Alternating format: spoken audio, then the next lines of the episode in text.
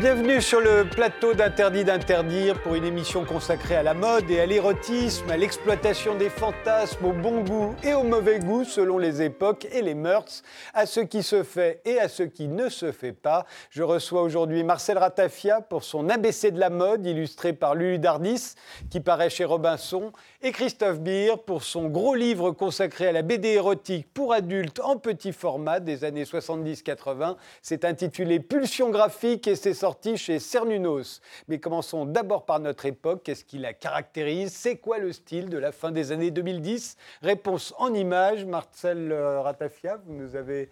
Euh, quelle image avez-vous choisi et, pourquoi? Alors, j'ai trouvé cette image euh, par hasard sur les réseaux sociaux. Et, On reconnaît Venise.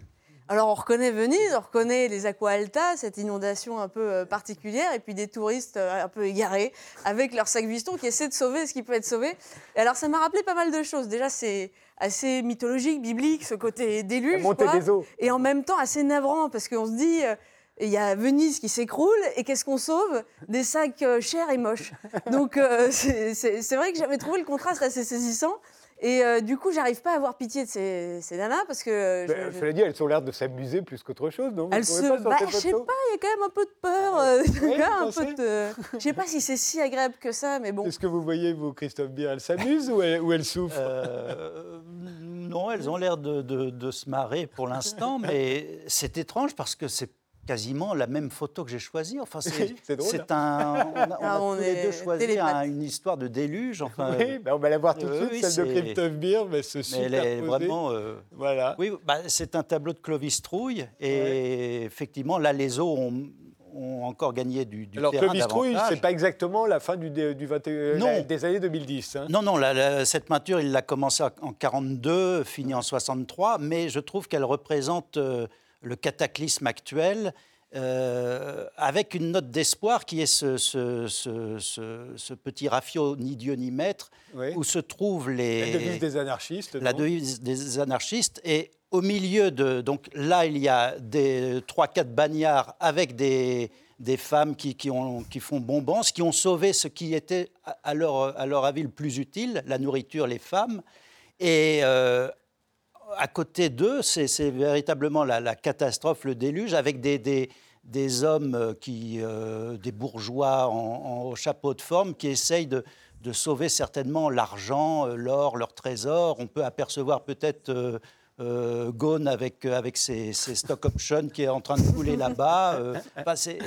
J'ai l'impression que, ça symbolise cet état de panique général qui, nous gagne quand on prend un peu la peine de réfléchir à l'état du monde le réchauffement climatique et tout le reste. Et peut-être que euh, notre salut euh, viendra de, cette idée que nous n'avons besoin ni des dieux ni des maîtres. Qu'est-ce que vous en pensez euh, Pas de la devise, mais du tableau de Clovis Trouille euh Ah, mais j'adore. En fait, euh, c'est vraiment le, le, radeau de la méduse, mais avec des saucisses, avec des nanas, avec de la poilade. Et en fait, je pense que, je pense que le, point commun, je pense, c'est le côté réchauffement climatique, toutes ces vidéos qu'on voit en permanence, ça, c'est très actuel. Et, et, finalement, qu'est-ce qu'on sauve? C'est quoi le patrimoine? C'est Qu'est-ce qui mérite d'être sauvé? Est-ce que c'est l'homme? On sait même pas. Enfin, Est-ce que c'est la mode? Est-ce que c'est la mode? On va en parler tout de suite.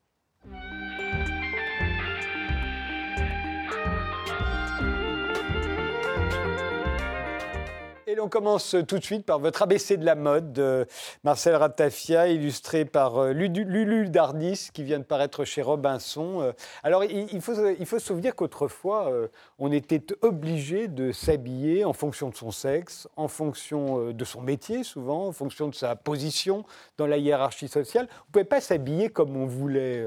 Est-ce à dire que la mode, aujourd'hui, c'est un progrès? Alors oui, je pense que euh, dans ce sens-là, on peut, on peut vraiment dire que la mode, c'est un progrès, parce que maintenant, on s'habille quand même un peu comme on veut, même si on s'habille plus ou moins tous à peu près pareil. Quoi. Mmh. C'était très riche, très pauvre, finalement. Il n'y a pas autant de différences. De variétés qu'on pourrait imaginer, alors qu'il y a des boutiques de fringues dans tous les coins de rue. Non, mais c'est sûr, mais finalement, en tout cas en France, c'est pas, euh, c'est pas très clair que la, position sociale, par exemple, c'est euh, c'est beaucoup plus ténu, je pense qu'à un certain moment où on voyait toute la religion, l'âge. C'est plus difficile aujourd'hui de faire scandale. Si on se souvient de Marlène Dietrich débarquant pour la première fois en France euh, à la gare du Nord, habillée en homme, Lulu Dardis l'a dessiné, puisque dans votre ABC de la mode, il n'y a que des dessins. Hein. Tout, est, tout est dessiné. On voit Marlène à cette époque-là. ça n'a pas fait un scandale énorme parce que c'était Marlène Dietrich.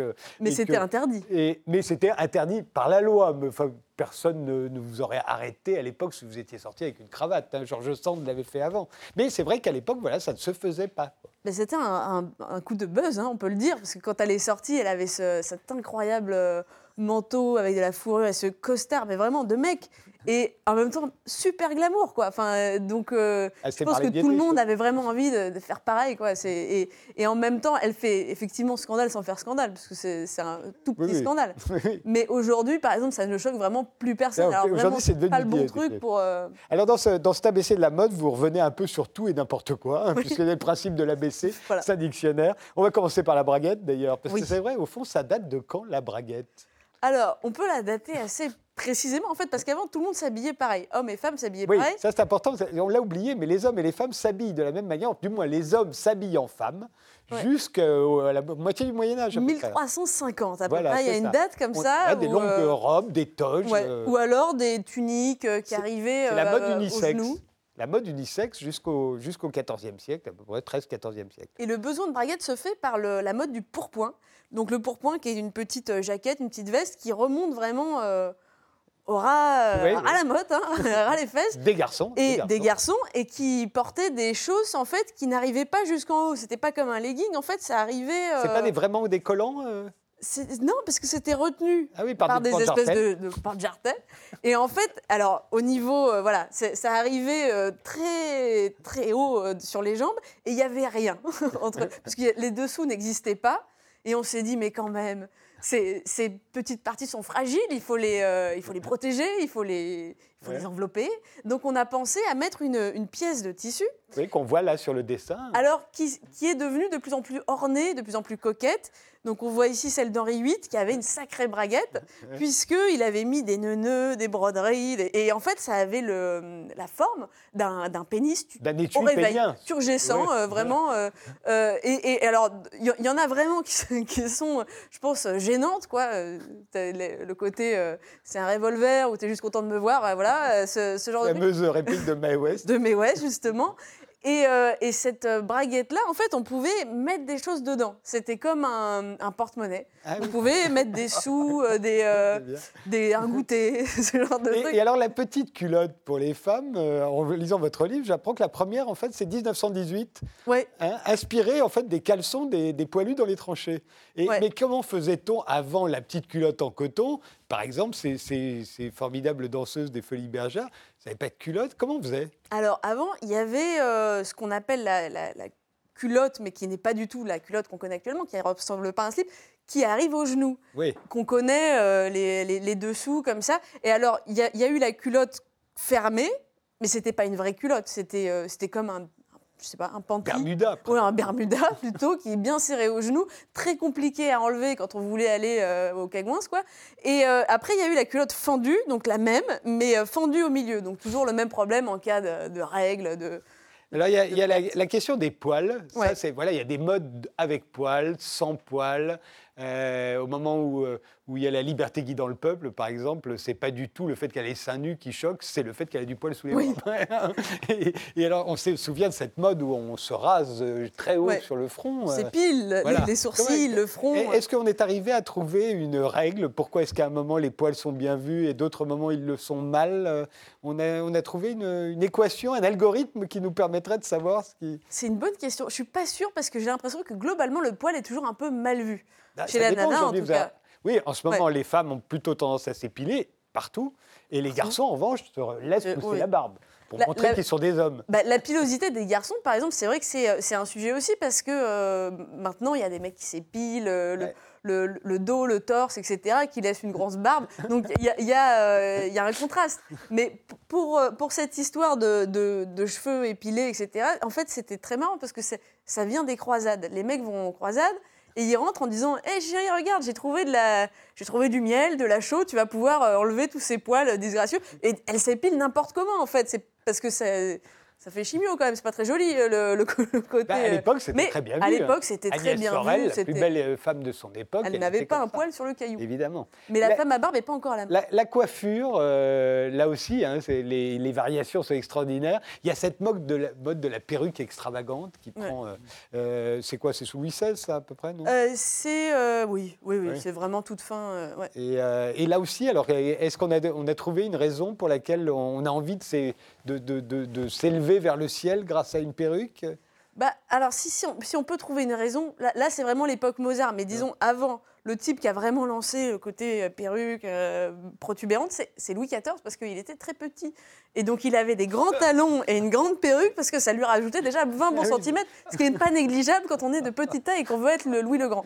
Euh, mais les macaronis ici présents, ils avaient ce goût de l'exubérance totale, en fait, qui a euh, qui n'a pas perduré après 1800, parce que c'était quand même pas facile, ce petit tricorne avec cette grande. Euh, et surtout cette grosse queue de cheval derrière, enfin, ça n'a pas de sens. Mais, euh, mais c'est vrai que pendant des, plusieurs décennies, les hommes ne sont jamais sortis sans perruque. Mais oui, en tout cas, les hommes d'une certaine classe, ils ne sortaient pas sans perruque. Et eh oui. Et, et alors, le, plus ou moins de tissu, là aussi, selon les époques. Euh, c'est très drôle. Dans les années 40, par exemple, les Azous s'habillent, au moment où on est dans la pénurie de tissu, ils s'habillent avec des vêtements très longs.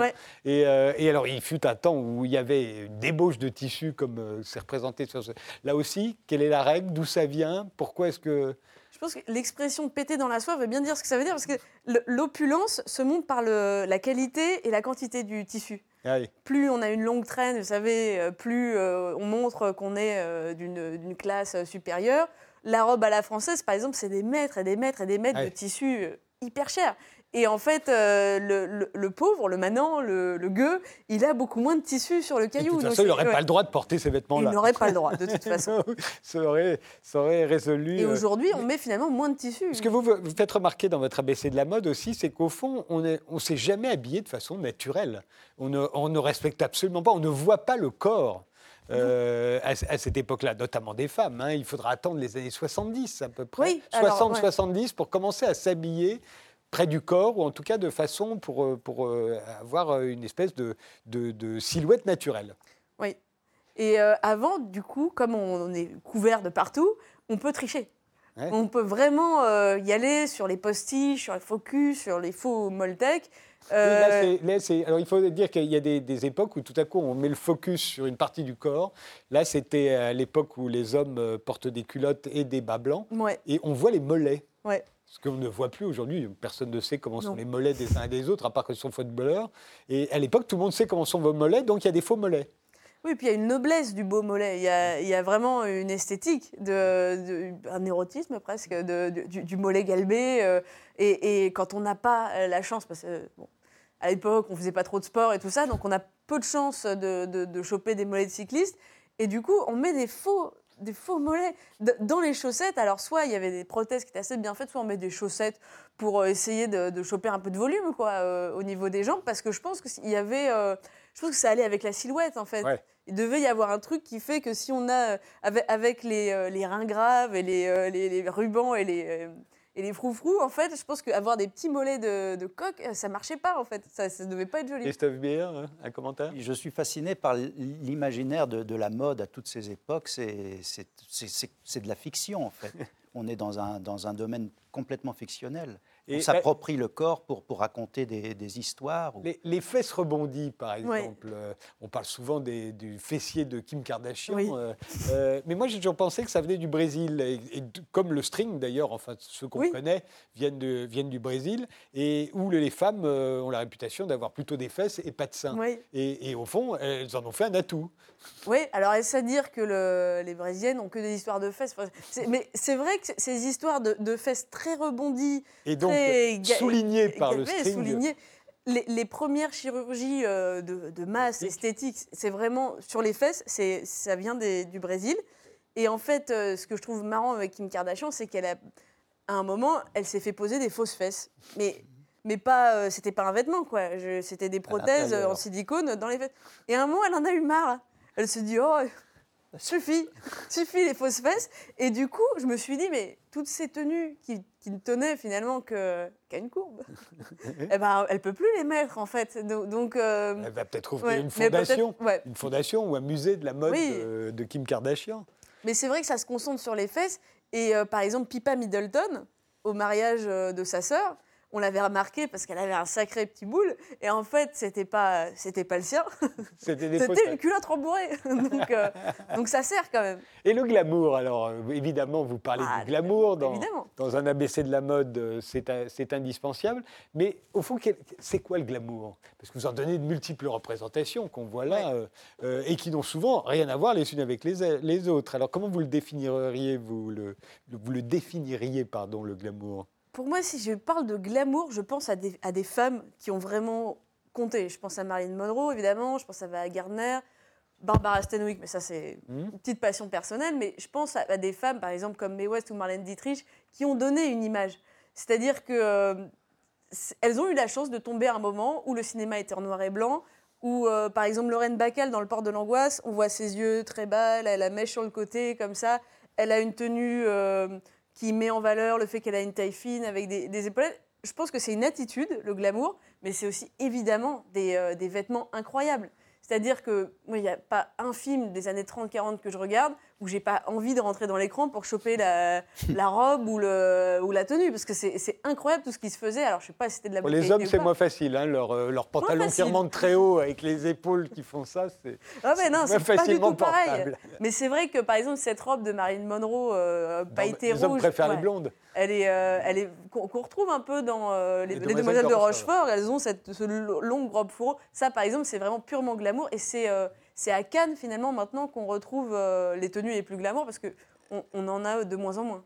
Oui, et elles sont empruntées et, rendues aussi secs parce que difficilement portables et pas toujours bien portées. Pas toujours bien portées, c'est vrai. les, euh, les guerres napoléoniennes, vous faites remarquer qu'elles ont beaucoup virilisé l'uniforme. C'est vrai que juste avant, euh, au moment de, la guerre en dentelle sous Louis XVI, c'était encore assez féminin les, les uniformes. C'était là tout à coup ça devient très masculin. Oui, alors on passe d'un imaginaire très euh, grande folle avec euh, des dentelles, des jabots, des chapeaux à plumes. Alors impossible, j'imagine la guerre en dentelle, vraiment le champ de bataille qui devait être euh, très, très racé, très, très gentil. Là, le, hussard, alors c'est à la fois. 20 ans plus tard, ça ne peut rien avoir. C'est à la fois très viril, très martial, hein, on, peut, on, peut, le dire, et en même temps très imaginatif. C'est orné, brodé, alors, moi, ce que j'adore, c'est les brandebourgs. En fait, il y avait, euh, je crois que c'était une armée polonaise qui s'appelait l'armée noire. Ils avaient euh, imaginé ces broderies parce que de loin, quand ils cavalaient euh, avec leurs chevaux, ça les faisait ressembler à des squelettes. Et c'était pour faire peur. Et en fait, bon, le hussard, là, fait pas vraiment peur. Mais en fait. si vous fonce dessus, il vous fait peur. Oui, en fait, tout est fait. Il y, a un film génial de Ridley Scott qui s'appelle Les Duellistes, où Kiss Carradine, il est habillé en hussard. C'est hyper beau. Et, et je me dis, pareil, hein, ça devait être assez galère quand même de faire la guerre avec ça. Et en même temps, c'est une image de l'homme euh, qui a perduré, euh, qui, perdure encore aujourd'hui, cette euh, élégance carrée. Jusqu'à Brigitte Bardot, qui est venue à l'Élysée, accueillie par le général de Gaulle, habillé en hussard. Et, le général avait dit qu'il est joli, ce petit hussard. Et eh oui. L'influence de l'uniforme, vous montrez d'ailleurs que c'est aujourd'hui dans la mode, c'est très important. Hein. Ah oui. et y compris pour les femmes d'ailleurs. Hein. Oui, que ce soit le trench euh, que Burberry avait créé euh, justement pour la, guerre des tranchées, euh, que ce soit la, chez Balmain, on a la Balmain Army qui est habillée toujours en kaki, bronze doré, avec des, vêtements féminins mais très militaires, que ce soit aussi l'influence du légionnaire qui est, qui est une figure à la fois exotique, trouble, en même temps hyper lookée. Euh, qu'on a vu beaucoup dans les années 30 et qu'on continue à voir sur les, sur les podiums. Le, légionnaire, ça me fait penser au tatouage. Oui. Et euh, alors voilà une mode qui est, qui est, très récente. Euh, les, les, tatouages datent de longtemps, mais là, tout à coup, ça a irrigué de toutes les classes de la société depuis pratiquement 20 ans. Ce dont on se souvient, c'était pas le cas. Moi, quand j'étais gamine, ça faisait peur ça faisait peur à ma mémé, ça faisait peur aux banquiers, ça faisait peur à tout le monde, les, tatouages. C'était des Hells Angels, des gens assez euh, marginaux finalement. Alors que maintenant, je, vois plus, euh, je sais pas, le mec qui fait du pain bio ou de la bière artisanale, il va avoir ses petits tatouages comme ça. Il y a un Ce qui est côté drôle d'ailleurs, parce que tout à l'heure, on verra les, les dessins très érotiques euh, qui paraissaient dans, des- dans ces petites publications érotiques, petit format. Jamais de tatouage. C'était pour les, pour, les, pour les gens de, en prison aussi. Les Le tatouage vient, vient, de, vient de, de là, je crois. Ouais. Et les canons de la beauté, évidemment, changent et, et vous montrez un certain nombre de figures comme ça qui, au premier abord, ne rentraient pas du tout dans les canons de l'esthétique. Angela Davis avec sa coiffure afro. Oui. Euh, et puis ça va devenir, euh, alors au début plutôt chez les Noirs que chez les Blancs, Mm. mais ensuite on va toujours trouver ça très beau. Rossi de Palma, qu'on a comparé à un Picasso euh, euh, quand elle est apparue dans les films d'Almodovar. Euh, Grace Jones, évidemment, euh, sa très très haute taille,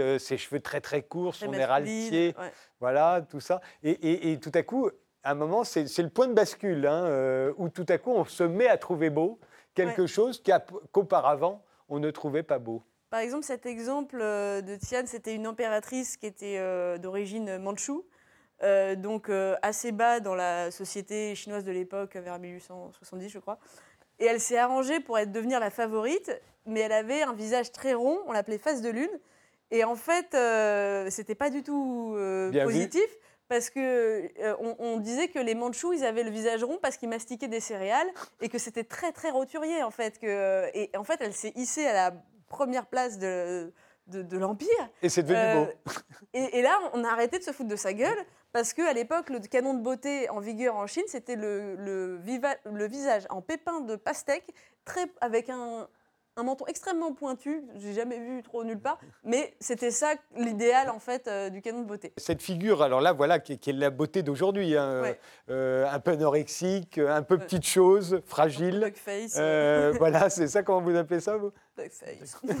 ça. Voilà, ça c'était euh, c'était très très mal porté euh, dans les années 60 ou 80, dans les années 80. Oui, dans les années mal vu. 80, c'était pas trop la mode. On avait Pas besoin de gens en bonne santé, Voilà. euh, qui respiraient l'originalité, l'humour aussi. Et Moi, je vois maintenant, pas beaucoup d'humour dans, dans ce bah, genre de, figure. En tout cas, ça marche. En tout cas, ça, ça marche. Alors, le maillot de corps de, de, de Marlon Brando, Oui. euh, qu'on voit apparaître dans. Alors, qu'est-ce qu'on voit apparaître là? Pas seulement Marlon Brando, on voit apparaître pour la première fois un sous-vêtement Mm. qu'on porte Qu'on à porte- vue. Ouais, qu'on porte pas euh, jamais euh, comme Normalement, ça. tout euh, est rien. caché Ouais. et là, ça se voit. Et, et ça va devenir une énorme mode. Oui. Tout le monde va se mettre à porter son maillot de corps directement sans avoir besoin de mettre une chemise Oui. dessus. En fait, c'est le t-shirt des Marines Ouais. euh, qui mettaient donc sous leur euh, uniforme. Et euh, comme il y a eu un énorme surplus après la guerre, ça s'est popularisé chez les couches assez populaires parce que on, on a hum, on achetait facilement, c'était pas très cher. Et quand on voit Marlon Brando, quand même un petit tas de sexitude dans, dans ce film, avec ce, avec ce, ce sous-vêtement, tout à coup on se dit ah tiens, en fait c'est pas mal, ça, ça marche assez bien. Alors après le, le Marcel, ça a encore été, euh, c'est encore une autre tard. histoire. Euh, mais en tout cas, le t-shirt, c'est venu de là, clairement. Euh, L'appropriation culturelle, on en parle beaucoup. Vous appelez ça le pillage ethnique euh, Oui. dans votre livre. Le fait qu'à un moment, les Américains blancs vont s'habiller, par exemple, en. Ouais. Euh, C'est ce qui est illustré. Mais enfin, on l'a à peu près dans, dans- dans tous les domaines. Euh, Qu'est-ce que vous avez envie de dire là-dessus Oui, alors je pense qu'il y a beaucoup à dire sur ce sujet parce que euh, justement, quand on voit un Texan euh, pa- patron d'une boîte de, de- je sais pas, de pétrole habillé avec la cravate justement euh, des- Navaros Ouais, on se dit, ah, il y, a- il y a un truc, il y a un truc qui m'agace un peu. Et par exemple, euh, plus récemment, dans les, de- enfin, dans les années 60, euh, il y a eu une collection afro de Yves Saint Laurent qui est magnifique avec des, des modèles, Bambara. Et à l'époque, c'était interdit de faire défiler des mannequins euh, à peau noire. euh, C'était par pas la... interdit, mais ça ne se faisait pas. Non, non, la, la- la chambre, c'était stipulé, c'était interdit. En Il y avait- France, En France, oui, pas... mais en France, c'était interdit. c'est dingue. Et il, il y en a deux qui ont bravé l'interdiction, c'était Paco Rabanne et Yves Saint Laurent. Et Yves Saint Laurent a fait défiler euh, la mannequin Fidélia, qui était sa mannequin, euh, une de ses fétiches, qui avait la peau noire pour sa collection afro, sauf qu'il y avait 12 autres nanas toutes blanches qui, euh, donc qui ça- étaient derrière. Donc, euh, Ça a commencé très tôt. L'influence Zigane sur la mode, euh, vous en parlez. C'est vrai qu'aujourd'hui, quand on voit beaucoup de jeunes garçons tout décoiffés, avec des imprimés qui vont pas du tout ensemble, des couleurs dépareillées, des pantalons qui remontent très haut sur les chevilles, en fait, c'est l'influence gitane. Hein. Ils sont habillés en petits gitans, en fait. Mais tout à fait. Et ils n'en sont pas conscients la plupart du temps. Ils sont peut-être pas conscients, mais en plus, c'est quand même une mode très esthétique. Là, on voit que des, que, que, des femmes. Mais c'est vrai que la mode homme, pour les gitans, par exemple, on voyait beaucoup les, négresses vertes, par exemple, ils étaient habillés en gitan dans les années 80. Ça se faisait euh, le, côté euh, chemise brillante, avec des bijoux, avec des, euh, avec des gilets, comme ça, c'était vachement bien. Mais par exemple, les gitans, c'est vrai que c'est compliqué parce que le côté voleur de poules, tout ça, euh, pas, pas, très fréquentable. Alors là, euh, ouais, on dit non, euh, les, les, gens du voyage, hop, sur le. Oh, on continue de dire sur, voilà, sur les sur le bord de la route, mais par contre, j'aime bien tes fringues. j'aime bien comment tu t'habilles, donc je vais faire Alors un peu on, pourrait, on aurait pu parler, si on avait le temps aussi, de la mode gay, parce qu'elle elle est devenue très importante, une grande influence. La mode rétro, évidemment, ça ah commence avec Yves Saint-Laurent, notamment en 70. En 70, on commence la mode rétro. mais je voudrais finir sur le vulgaire, parce que la notion de vulgaire a beaucoup changé. Et, et, aujourd'hui, euh, alors par exemple, voilà les deux sous noirs, les deux sous noirs. Aujourd'hui, c'est très chic, mais pendant très longtemps, c'était réservé aux femmes de mauvaise vie. Ça ne se faisait pas. Et d'ailleurs, euh, Eddie Mitchell, euh, quand il a fondé son groupe, il avait eu une démo avec Eddie Barclay parce qu'il lui avait dit appelle-le les chaussettes noires. Et Mitchell, il voulait pas. Il a dit non, non, ça fait hyper vulgaire les chaussettes noires. c'est impossible d'imaginer ça aujourd'hui parce que vraiment, les chaussettes noires, on voit pas le problème. Et les dessous noirs, quand on voit bah, par exemple Dita Ventis avec. Enfin on voit, on voit pas du tout le côté. Euh, et alors, là, par exemple, on, voit à qui euh, ça fait allusion, euh, mais qu'est-ce qu'il y a de vulgaire là? Bah, C'est un tout. mais disons que le bronzage biscotte brûlé, c'est quand même un truc qui fait. Enfin, pour moi en tout cas, le vulgaire est subjectif, mais pour moi, ça fait quand même hyper vulgose. La, bouche refaite aussi, du bon, la bouche refaite, le blond raté, enfin, c'est un ensemble. Mais, euh, mais elle travaille quand même dans la mode, donc ça, ça veut dire que euh, c'est Donatella Versace et euh, elle a un certain succès chez certaines personnes. Donc il se peut très bien que vous, vous trouviez ça vulgaire et que ça ne le soit plus d'ici peu. Absolument, ça peut, il peut y avoir un retour de hype du bronzage Jack Lang. On n'est pas à l'abri. L'art, l'ABC, pardon, l'ABC de la mode, c'est paru chez Robinson. On se retrouve juste après une pause. Et, on va entrer dans le vif du sujet, euh, ou du moins dans la suite exacte, euh, l'érotisme.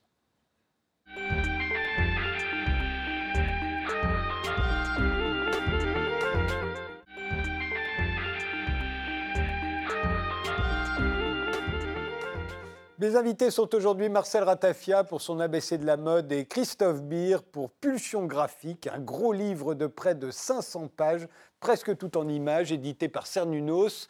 Alors, euh, Christophe Beer, vous êtes journaliste, on vous connaît notamment comme chroniqueur sur France Culture dans l'émission Mauvais Genre. Euh, vous avez beaucoup travaillé sur le cinéma érotique et pornographique. Là, vous vous attaquez à la bande dessinée érotique, mais une certaine bande dessinée érotique, pas la plus noble, pas Barbarella, pas Pravda la survivreuse. Non, vous êtes intéressé à, ces petits formats euh, pour adultes qui nous sont venus d'Italie au départ, dans les années 60. Ce sont les Italiens qui font ça, et puis ça arrive en France, édité par euh, Elvi France, euh, qui est en fait une, qui se contente de traduire les bandes dessinées italiennes euh, parues en Italie.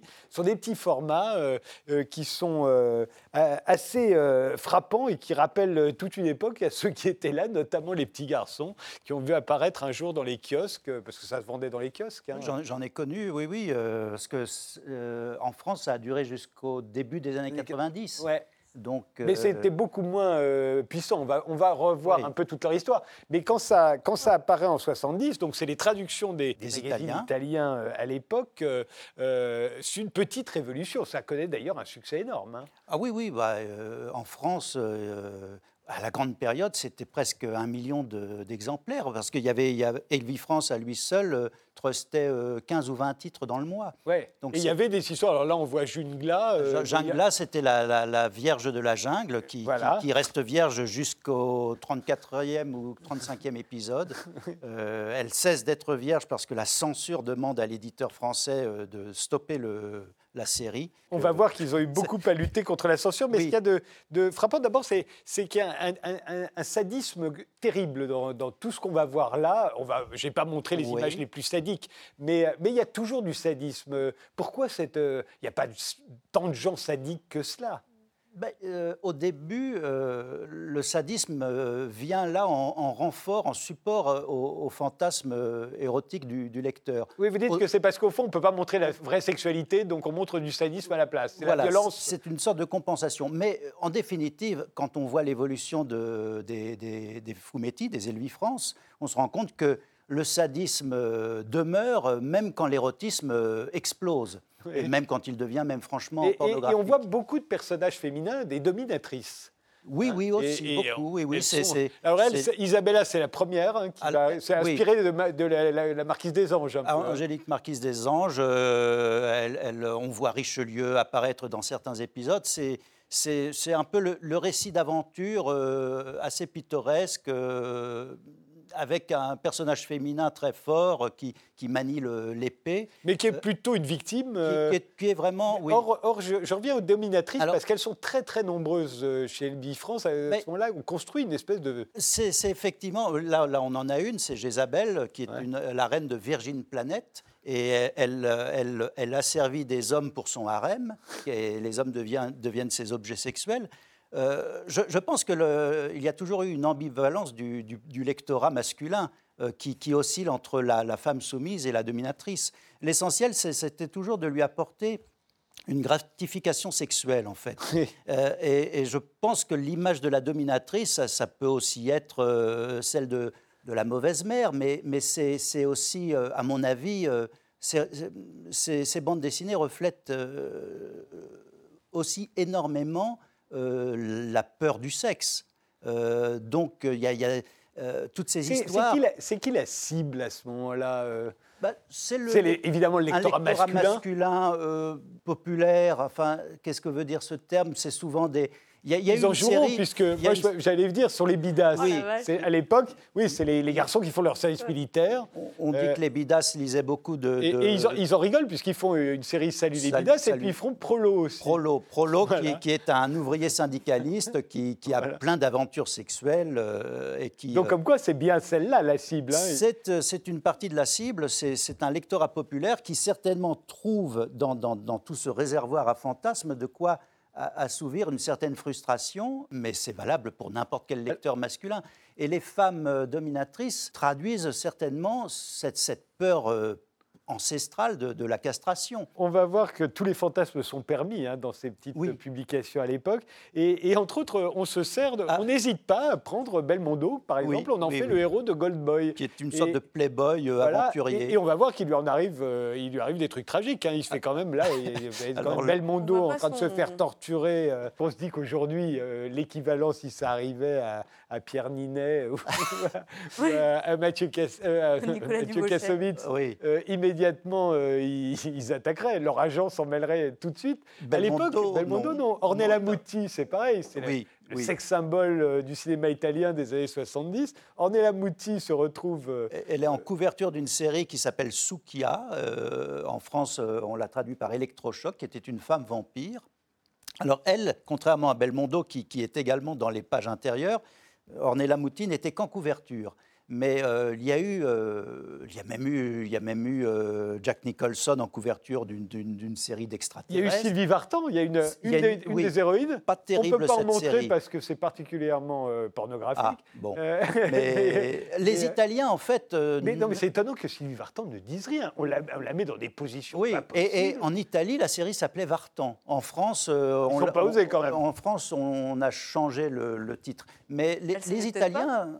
Pardon Vous savez peut-être pas Oh, si, elle, était au courant, mais ça, participait, elle, devait avoir conscience que ça, ça, participait à sa popularité en Italie. Les Italiens n'avaient aucun souci avec ça. C'est l'équivalent un peu d'aujourd'hui, on voit les montages qui sont faits sur Internet avec des actrices très célèbres qu'on voit euh, dans des images très pornographiques, qui sont évidemment des montages. Oui, oui. Peut-être que ça participe de la popularité, mais je ne suis pas sûr. C'est que les Italiens n'avaient pas trop de soucis avec ça. Beaucoup de dessinateurs s'inspiraient de photos de films aussi. Donc, à un moment donné, une photo, un acteur, hop, ça, ça devenait un personnage. C'est quand même une époque où il y a peu d'héroïnes dans la bande dessinée, et, là, il y en a beaucoup ah dans toutes ces petites publications. Vous avez cité Barbarella, je pense que euh, cet album qui, est sorti en 64 a beaucoup fait pour, pour l'éclosion de, ces... Mais, qui était de la BD érotique. Là, on va voir, euh, énormément d'héroïnes qui, qui, en fait, attaquent les hommes sur leur propre terrain. Euh, euh, elles, sont, elles rivalisent avec les hommes, pas toutes, hein, oui. elles ont leur spécialité aussi hein, dans, dans ces publications.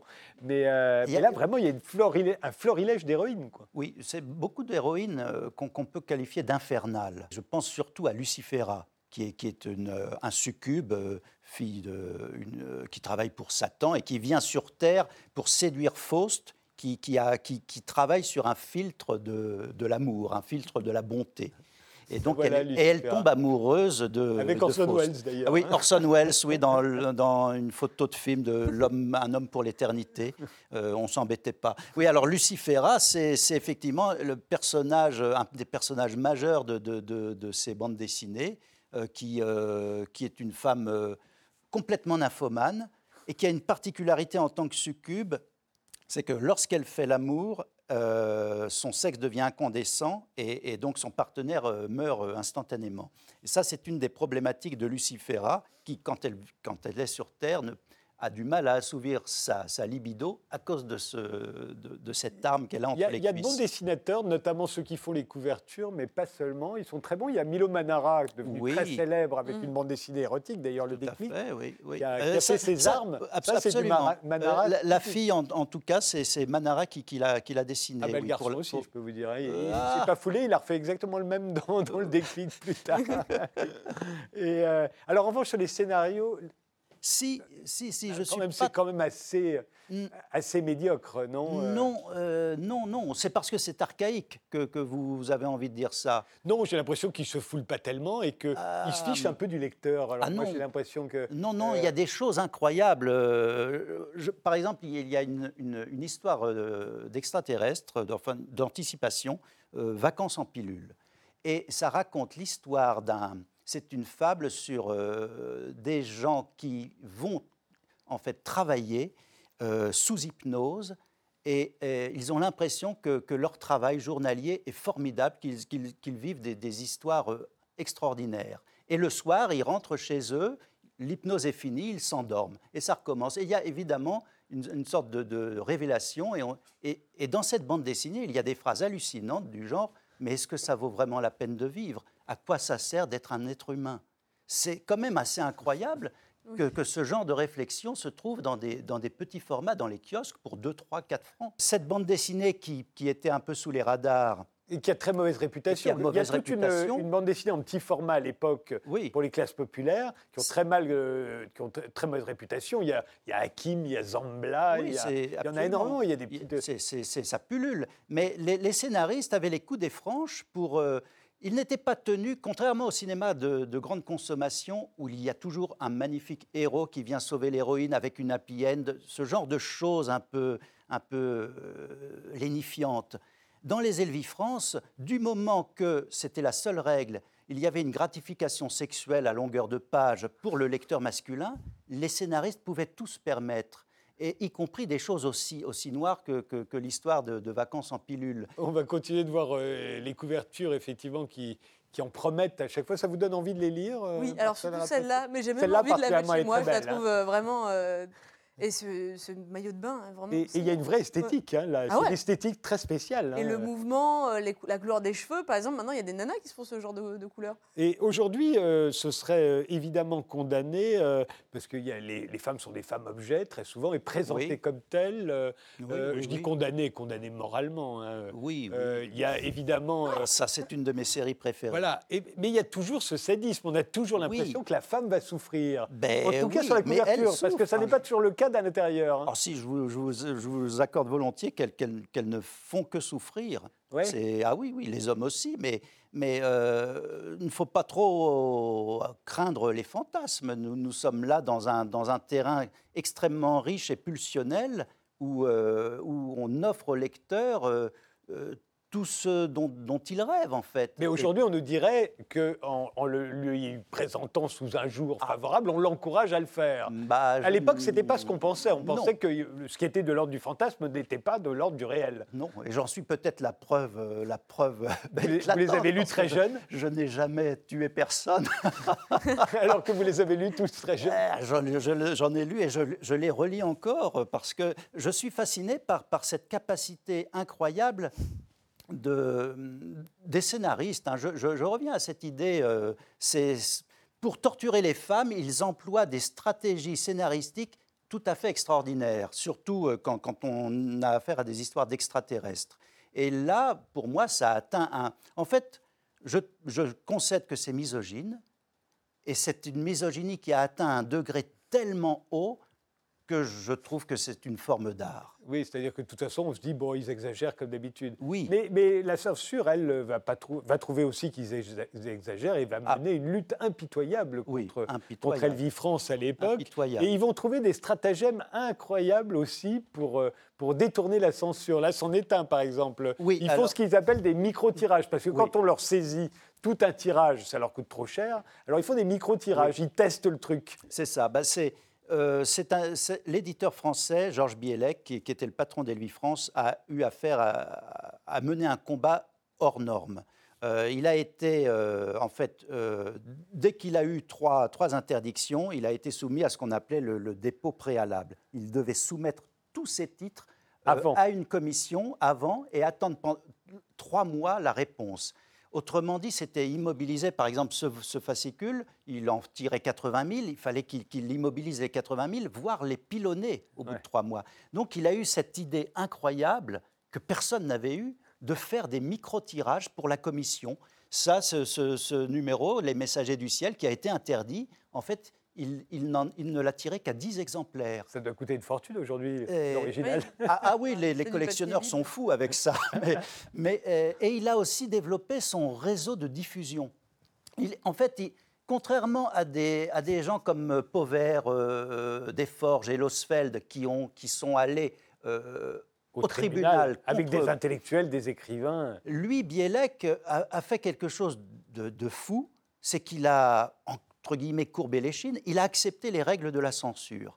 Mais il s'est démené comme un diable pour que son, son label continue d'exister, et ça a duré 22 ans. Mais alors là, par exemple, cette série Hitler, ah. Alors là, on, sort, on est un peu dans le nazisme de sex shop. Ça a euh, toujours assez bien marché en Italie et en France d'ailleurs. Hein. C'est érotique ça? Euh, Non, pas celui-là, mais il y en a d'autres. Après, on va voir. Euh, il y a des, des, publications sur le nazisme là qui se veulent érotiques. Cette série Hitler, elle est, le scénario est fou. Oui, c'est Hitler n'est pas mort. Hitler n'est pas mort, c'est son sosie qui est mort dans un bunker. Il se sauve en habit d'officier de, russe il y a euh, une, bombe qui éclate, il perd la mémoire, comme il est en tenue d'officier euh, soviétique, il pense qu'il est soviétique et il se lance à la chasse contre les nazis. Et à un moment donné, il a un nouveau coup sur la tête et il se rend compte qu'il est véritablement Hitler. Et à ce moment-là, il va à Berlin essayer de convaincre ses vieux amis qui lui disent oh, Tu nous fais chier, euh, nous, écoute, maintenant, on est à la retraite, on est peinard, personne ne vient nous emmerder, et puis t'es qui, toi Qu'est-ce que Hitler est mort? Et il, se, il perd la raison, on le voit, il y, a une, il y a une planche incroyable où il est dans les rues de Berlin en train de hurler, il est quasiment clochard Je suis Hitler Ça, c'est fou. Et à ce moment-là, euh, il se retrouve dans un asile psychiatrique où manque de peau pour lui. Il y a un fou qui se prend pour Napoléon et tous les deux ont des discussions de stratégie. Et à la fin de la série, Napoléon tue Hitler. Vous voyez que le scénario, est, le scénario est riche quand même. Ils, vont, ils vont faire beaucoup de séries euh, fantastiques, de séries d'épouvante, évidemment. Euh, euh, ils vont connaître un grand succès ça. Outre-tombe. Les faits divers aussi, ça marche très fort. Les faits divers, oui, oui, oui. Oui, là, là les, faits divers, c'était ce qu'il y avait de plus, de plus glauque. Oui, ça, c'est une série de faits divers. Ça s'appelait Les Histoires Noires, euh, Mélodrames. Euh, c'est un peu comme notre presse de faits divers à l'époque, euh, dans les kiosques, il y avait détectives. Ah, ça, c'est j'aime bien. Pierre le Fou, Pierrot le Fou, le dur de Pigalle. Donc, il y avait des séries aussi de, de, de, gangstérisme. C'était, en fait, ça, ça, partait dans tous les sens, hein, depuis la jungle jusqu'aux extraterrestres, en passant par les gangsters. Mais toujours avec des femmes qui se déshabillent et des femmes qui souffrent. hein, quand même. Oui, oui, oui, oui. Et des hommes qui, qui voient leur virilité menacée. Oui, toujours aussi. Oui, oui. J'insiste parce qu'on va dire que ça n'est que, Que dans un sens. Mais non, c'est dans les deux sens. C'est dans les deux sens. Et alors, finalement sans avec, espoir. avec, euh, les années 80, ils ont dix années fantastiques, à part qu'ils ont un combat contre la censure et ils sont Oui. tout seuls, hein, personne. Non. Comme c'est plutôt. Il y a, a C'est Delphine considéré de comme de mauvaise qualité, très commercial, personne ne vient les défendre. Delphine de Thon dans le Nouvel Obs euh, le défend tout le voilà. temps, mais, Mais, euh, mais arrivent les années 80 et là, ils vont avoir des problèmes à cause de, de- de- des cassettes vidéo. Euh, Oui, je- Là, tout à coup, qu'il leur faut une concurrence terrible. Il y a beaucoup de navets aussi dans les cassettes vidéo, beaucoup de films euh, Oui. de violence. Il y a Rambo et, Oui, puis, euh, et puis aussi le porno qui arrive euh, Le chez les gens. Et euh, donc, oui, ils, oui. vont perdre des, ils vont perdre Les- des lecteurs. les- bah, beaucoup de lecteurs vont se tourner vers, vers la, la cassette vidéo qui, qui doit permettre certainement euh, une possession euh, plus, plus immédiate du corps de la femme, je pense. c'est assez beau hein, comme image. euh. Euh, Ça, c'est une, On euh, dirait vraiment Sarah Giraudot. c'est une pochette de, de- Sarah Giraudot. Ah oui, peut-être, en c'est effet. une oui, pochette qui- de qui joue dans- disque. Dans le qui bureau des joue légendes. dans, dans le bureau des légendes.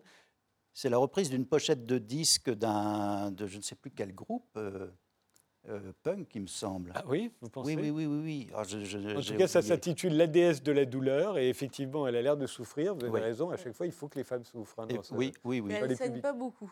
Hein? Il y a assez peu de sang finalement. Mais il y a, dans certains scénarios, il y a une sorte d'autocritique euh, où, euh, où tout d'un coup, euh, au détour d'un- d'une planche, le, scénariste, euh, comme s'il se, regardait euh, écrire, dit Mais, faut-il toujours que la femme souffre? C'est- des choses qu'on lit dans les Elvis France aussi. Ça, peut renvoyer le lecteur à sa propre, son propre plaisir et, même le remettre un peu en- question. Il faut espérer, oui, euh, que ça l'a remis en question. Euh, les femmes sont quand même toutes nymphomanes. Beaucoup, oui. Beaucoup. Oui, oui, oui, oui. oui C'est, euh, une vous c'est la même chose dans le cinéma Ça- porno. hein. Oui, oui, oui. euh, Oui, euh, oui, c'est vrai. c'est vrai. elles- ou alors elles sont d'une grande naïveté, ce qui rend les, les scénarios parfois assez drôles, mais une sorte de, de- de comique un peu grinçant. Euh, des, des- des terriennes euh, kidnappées par des, te- extraterrestres et qui ne comprennent absolument pas pourquoi, euh, pourquoi toute cette souffrance, pourquoi tout- toute cette brutalité, qu'ai-je fait Mais, mais là aussi, euh, il y a quand même des ponts entre le cinéma pornographique. euh, à l'époque, le cinéma pornographique de l'époque, qui était scénarisé encore, on vous raconte Oui. des histoires avec des valets, des, des, des princesses, des chauffeurs. euh, C'est plus lénifiant le cinéma que, Ah oui que, que cette. C'est plus inventif, euh, la bande dessinée? Je trouve que la bande dessinée est plus inventive. Il n'y a pas de limite de budget, il faut dire. oui, oui. Mais euh, le- le- effectivement, elle a quand même été, à mon Ah, avis. ça, ça- alors ça, je voulais vous le montrer parce que là, je pense que c'est la. On doit être en 70. Dans la bande dessinée, il n'y a pas une héroïne qui va dire je suis lesbienne. C'est inimaginable en 1970. Oui, hein. Il n'y a oui, que oui. dans ces magazines-là que les, le- les lesbiennes existent. Oui, mais ça, je pense que ça permet de gratifier doublement le lecteur. Et on voit ça aussi dans le cinéma porno, avec ces fausses scènes de lesbiennes qui, qui- qui ne sont que des scènes hétéros sublimées. Oui. Finalement, Donc, en ça- fait, ça- uniquement à destination des hommes en réalité. Ben, je pense que c'est une manière pour le dessinateur ou le scénariste ou le cinéaste de- d'offrir deux corps féminins plutôt qu'un avec un partenaire masculin. C'est souvent un peu ambigu, les, Ouais. mais euh, là, c'est Mais néanmoins, cette, cette déclaration je suis lesbienne moi aussi, oui, euh, c'était inimaginéable dans une publication de bande dessinée euh, autre que celle-ci. Moi, je à cette pense, je époque-là. pense que ces petites bandes dessinées populaires ont, ont dû contribuer à, à une certaine prise de conscience de, de pratiques euh, Une libération de sexuelle, libération, oui, oui. est passé aussi par là. Oui, oui. Mais je, je concède euh, effectivement ce statut euh, très permanent de, de femme torturée soumise qui, qui- qui est à l'encontre de, de- de cette période de libération sexuelle. C'est surtout Mais une à sorte destination d'un public, au fond, vous avez l'air de dire, un peu frustré. Euh, Mais on l'est tous. On a tous des comptes à rendre, des- des- on a tous des, choses à régler. euh, on n'en est pas forcément conscient, mais euh, c'est tout, le plaisir de ces bandes dessinées, c'est de, nous donner tout d'un coup accès à, quelque chose de- d'extrêmement pulsionnel et de, vraiment archaïque. Et, euh, je, crois que euh, vouloir combattre ce, genre d'idées, c'est certainement faire beaucoup plus de mal que, que, ces bandes dessinées ont, ont procuré de plaisir, à mon avis. hein, c'est- Qu'est-ce que vous en pensez, Marcel euh, Ratafia, tout ce que vous avez vu là Je connais très mal euh, ces histoires, mais moi je sais que j'ai eu ma petite éducation quand j'étais gamine, parce qu'avec ma sœur, on piquait euh, le roman photo du professeur Choron, quelques petits trucs, Manara, tout ça. On les mettait dans le lit, on, le lisait. Et en fait, c'était une éducation aussi entre guillemets, le sexe pouvait être drôle. Enfin, moi, c'est ce que j'ai retenu. J'ai pas retenu le côté violent, en fait, ou contraint. Euh, c'est-à-dire que c'est tellement outrancier que la plupart du temps, on peut le voir totalement au deuxième degré. Ça n'a aucun réalisme. Non. Je me souviens qu'il y avait des gros seins surtout. Oui. Il y a une personne, une, une, héroïne, Chatane, une comtesse russe qui a fui la révolution et, euh, bah, Sylvie Vartan. et, l'influence de. Non, non, c'est pas Sylvie Vartan. Ah bon. Et l'influence de Rasputin qui, elle, est vraiment une personne, euh, un personnage féminin entièrement libéré euh, qui, a des, goûts sexuels euh, débridés, euh, qui, a un chauffeur qui est une sorte d'amant, esclave, objet sexuel. Comme elle est magicienne, elle peut le transformer. Il y a, un épisode, elle le transforme simplement en phallus avec des ailes, un phallus volant. c'est peut-être une des seules femmes vraiment complètement libérées d'Elvie France qui n'est pas là juste pour gratifier le lecteur masculin. Euh... Elvie je rappelle que c'est la maison d'édition. Euh, la maison d'édition française qui a traduit le, plus de, BD italiennes. Et euh, les BD sont italiennes.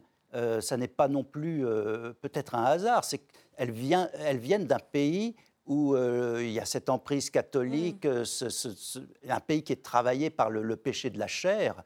Et c'est peut-être. Euh, donc... Et les deux sous noirs, parce que ce sont les actrices italiennes qui vont mettre à la mode les deux sous noirs. Ouais. Voilà, ce qui ne se faisait pas euh, avant elles. Donc je, je crois que c'est aussi peut-être une expression d'une sorte de, de, de, pulsion italienne, de, frustration. Euh, que le lectorat français s'est accaparé euh, bien volontiers. On, a vu surtout du dessin réaliste, mais on sait bien que la bande dessinée, il y a toujours eu deux familles, en tout cas à cette époque-là, le dessin réaliste et le dessin humoristique. Et c'est vrai qu'une des réponses qu'ils ont trouvées euh, contre la censure, c'était de, des bandes dessinées humoristiques, hein, du ah type Sambot. Euh, Sambot, oui, ça, ça a été un, succès extraordinaire.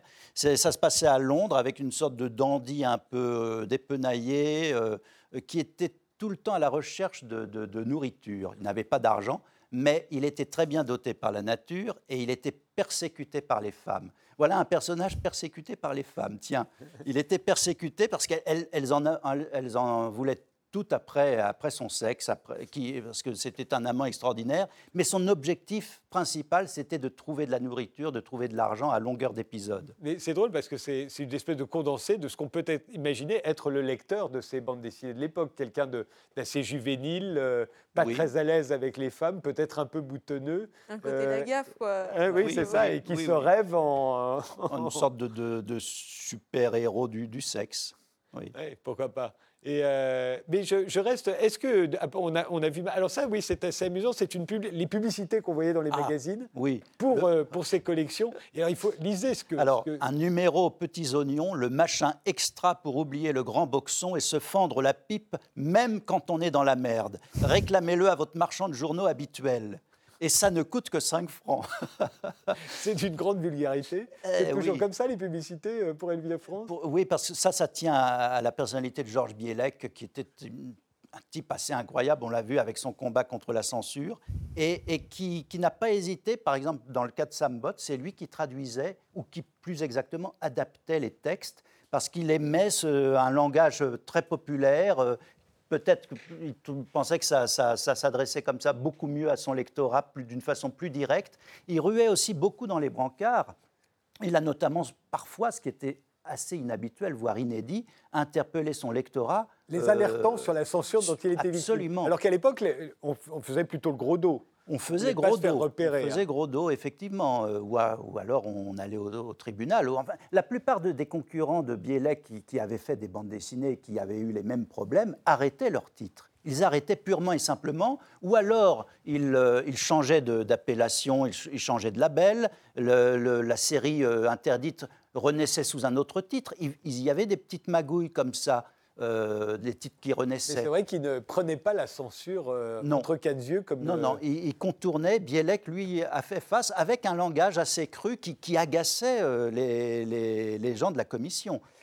Eh bien, je vous remercie euh, tous les deux d'avoir participé à cette émission. L'ABC de la mode de Marcel Ratafia avec des illustrations de Lulu Dardis, c'est paru chez Robinson. Vertige euh, graphique de Christophe, euh, pulsion graphique de Christophe Beer. C'est édité par Cernunos. merci de nous avoir suivis jusqu'ici et rendez-vous au prochain numéro d'Interdit d'interdire.